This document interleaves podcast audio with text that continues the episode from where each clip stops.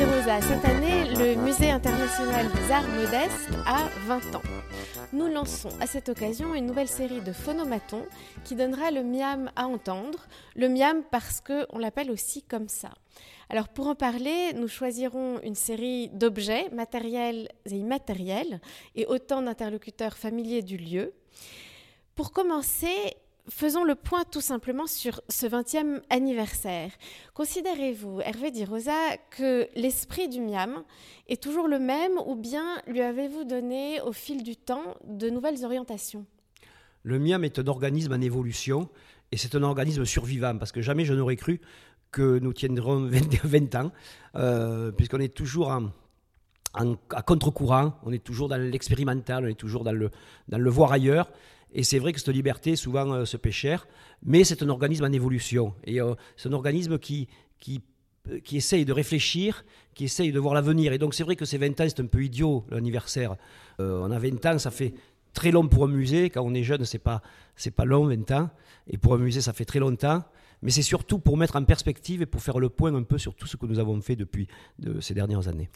Le MIAM, c'est une collection et des expositions, mais il me semble que vous développez aussi un nouveau pan d'activité qui est plus tourné vers la recherche, peut-être aussi d'une certaine manière en résonance avec l'époque actuelle. Depuis très longtemps, c'est un, domaine qui, le domaine universitaire, le domaine de la recherche me passionne, parce que euh, vous l'entendez bien, je n'ai pas de formation universitaire, je n'ai aucune formation euh, intellectuelle, dirions-nous, à part euh, mon bac et l'examen de philosophie au, bac, c'est tout, je ne sais pas aller plus loin, et donc j'ai besoin de penseurs, on MIAM, nous avons besoin de penseurs, nous avons besoin de chercheurs, et, et aussi euh, le, Miam euh, et l'art modeste, qui c'est cette idée qui, est liée à ce, lieu, c'est une idée en évolution qui évolue au, fur et à mesure de mes, recherches personnelles, qui sont souvent des cartes, des croquis, euh, des idées. C'est de l'intuitif. Aujourd'hui, il faut que nous allions au-delà de l'intuitif, que nous posions des bases sérieuses de réflexion sur de, nouvelles frontières de l'art.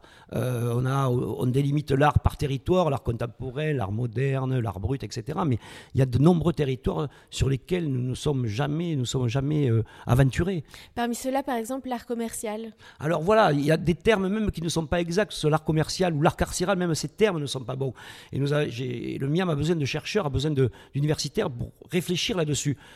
Quand on se rend compte qu'une partie de la création contemporaine, c'est-à-dire de la, de la peinture ou de l'art en général, fabriquée aujourd'hui, euh, une partie n'est jamais vue ni dans les musées ni dans les magazines d'art, et pourtant elle représente en, valeur monétaire, en valeur d'échange, presque autant, si ce n'est plus parfois, hein, d'après certains chiffres. Donc, euh, même si, euh, vous voyez, ce sont dans le domaine de l'art commercial, par exemple, c'est des œuvres qui ne me touchent pas personnellement, mais je pense qu'elles sont importantes à découvrir, qu'elles sont importantes, on a besoin d'y réfléchir, on a besoin de réfléchir sur ces nouveaux territoires qui existent, qui sont là, et dont on ne doit pas avoir peur. Depuis 20 ans, l'art contemporain a tourné son regard vers l'art brut, vers les folklores, vers le vernaculaire. Vous avez été précurseur? Oh, ça c'est difficile. J'espère que d'autres le diront. Moi, je peux pas le dire.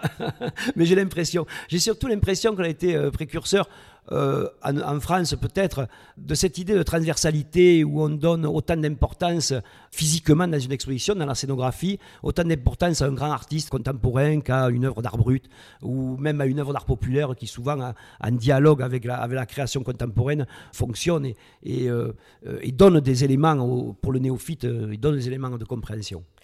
Le Miam, c'est aussi une collection. Cette collection, comment a-t-elle évolué en 20 ans? Est-ce que vous y voyez des lignes qui se dessinent ou est-ce que vous lui donnez des orientations elle aussi? Au départ, il ne devait, pas y avoir de collection, puisque le, MIAM, Musée international des arts modestes, le, mot musée n'est qu'un clin d'œil, c'est plutôt un laboratoire. On est plutôt euh, financé par le ministère de la Culture sous l'égide des centres d'art. Donc, on est un lieu qui normalement ne devrait pas avoir de collection. Mais euh, au fur et à mesure, on a eu droit à des commandes publiques, c'est-à-dire des commandes payées par l'État faites à des artistes que nous avons choisis, comme Isaac Bedi Kengeles, le regretté artiste de, Kinshasa.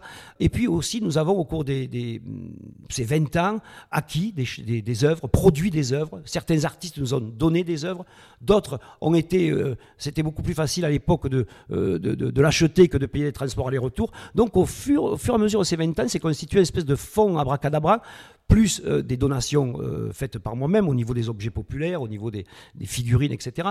Donc aujourd'hui, on a commencé un grand inventaire de cette collection et on voit vraiment qu'il se dessine, en fait, ce qui se dessine dans cette collection, c'est l'histoire du Miam. Et l'histoire du Miam, c'est l'idée du futur musée, du futur musée du Miam, qui serait justement le déploiement de cette collection et qui en fait, euh, cette collection sont un peu des, c'est les scories de toutes les expositions, de chaque exposition, de chaque expérience.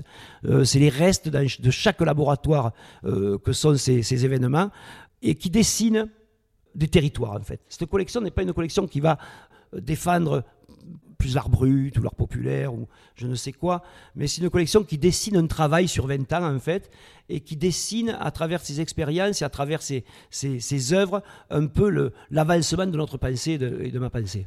Et peut-être un mot de ce futur Miam. Le, Miam actuel est installé dans un chai, dans un ancien chai à 7 aménagé par euh, Patrick Bouchin. Vous parlez en général d'architecture pauvre, de grandes étagères qu'il a décidé d'installer dans ce lieu. Le nouveau Miam pour lequel vous avez fait appel à Rudy Ricciotti, quels en seront les partis pris architecturaux? Le, nouveau Miam sera lui aussi dans un ancien chai. Hein, qui, euh, qui, les anciens chais occupent une grande place à Sète et surtout dans cette partie qui est la sortie, la sortie de Sète vers Montpellier. C'est vrai que Patrick Bouchin avait euh, aménagé ad minima ce lieu. On avait voulu un, vrai musée d'art modeste.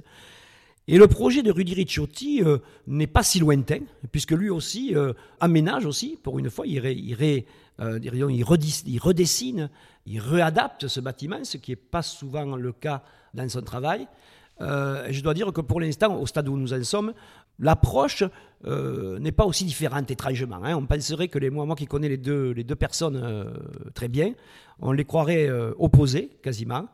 Mais euh, chez Patrick Bouchen, cette, euh, cette envie de faire un minima, de respecter le bâtiment, de mettre aux normes, de ne pas dépenser de l'énergie, de ne pas dépenser de l'argent, etc., de respecter ce qu'on va exposer surtout et les gens qui vont venir. Chez Ricciotti, c'est pareil, c'est l'économie des moyens, c'est du béton, c'est euh, des matériaux très simples à, mettre en marche, des espaces, pas de, pas pas de décoration. Et je trouve que c'est ça le, le Miam et les architectes du Miam. Alors, avant que ce nouveau bâtiment soit prêt, dans quelques années, euh, je crois, Hervé Dirosa, cet anniversaire de 20 ans, comment allez-vous le célébrer? Déjà, on va le célébrer en retard, hein, puisque le vrai anniversaire du MIAM, c'était novembre 2020. On sait ce qui s'est passé euh, euh, en ce début d'année 2021. Donc, on va le faire le 4 juin. On espère qu'il va faire du soleil, que tout le monde va pouvoir venir. On espère faire un grand événement. On va d'abord, avoir un parcours rétrospectif sur la cinquantaine d'expositions que nous avons faites ces, ces 20 dernières années, à travers une scénographie qui, j'espère, sera extraordinaire. Et puis, bien sûr, il y aura la première exposition de 2021 qui sera Psychédélis, qui sera entièrement consacrée au psychédélisme français, avec des choses étonnantes, jamais vues de l'art brut psychédélique, de, des graphistes, de, vraiment des, même moi, euh, des choses totalement surprenantes. Ça va nous permettre de voir euh, des artistes peu vus comme Cueco, comme Soto, des artistes qui ont euh, eu des, liens avec ce, mouvement et qui nous fera, j'espère, oublier le temps présent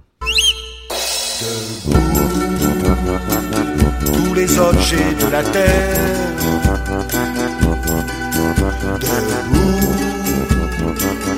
Tous les objets de la faim. Le miam expose enfin sur étagère les îles de tous les plus grands magasins. Faisons table rase. Soyons modestes, restons debout. Mais grandissons, mais sans emphase.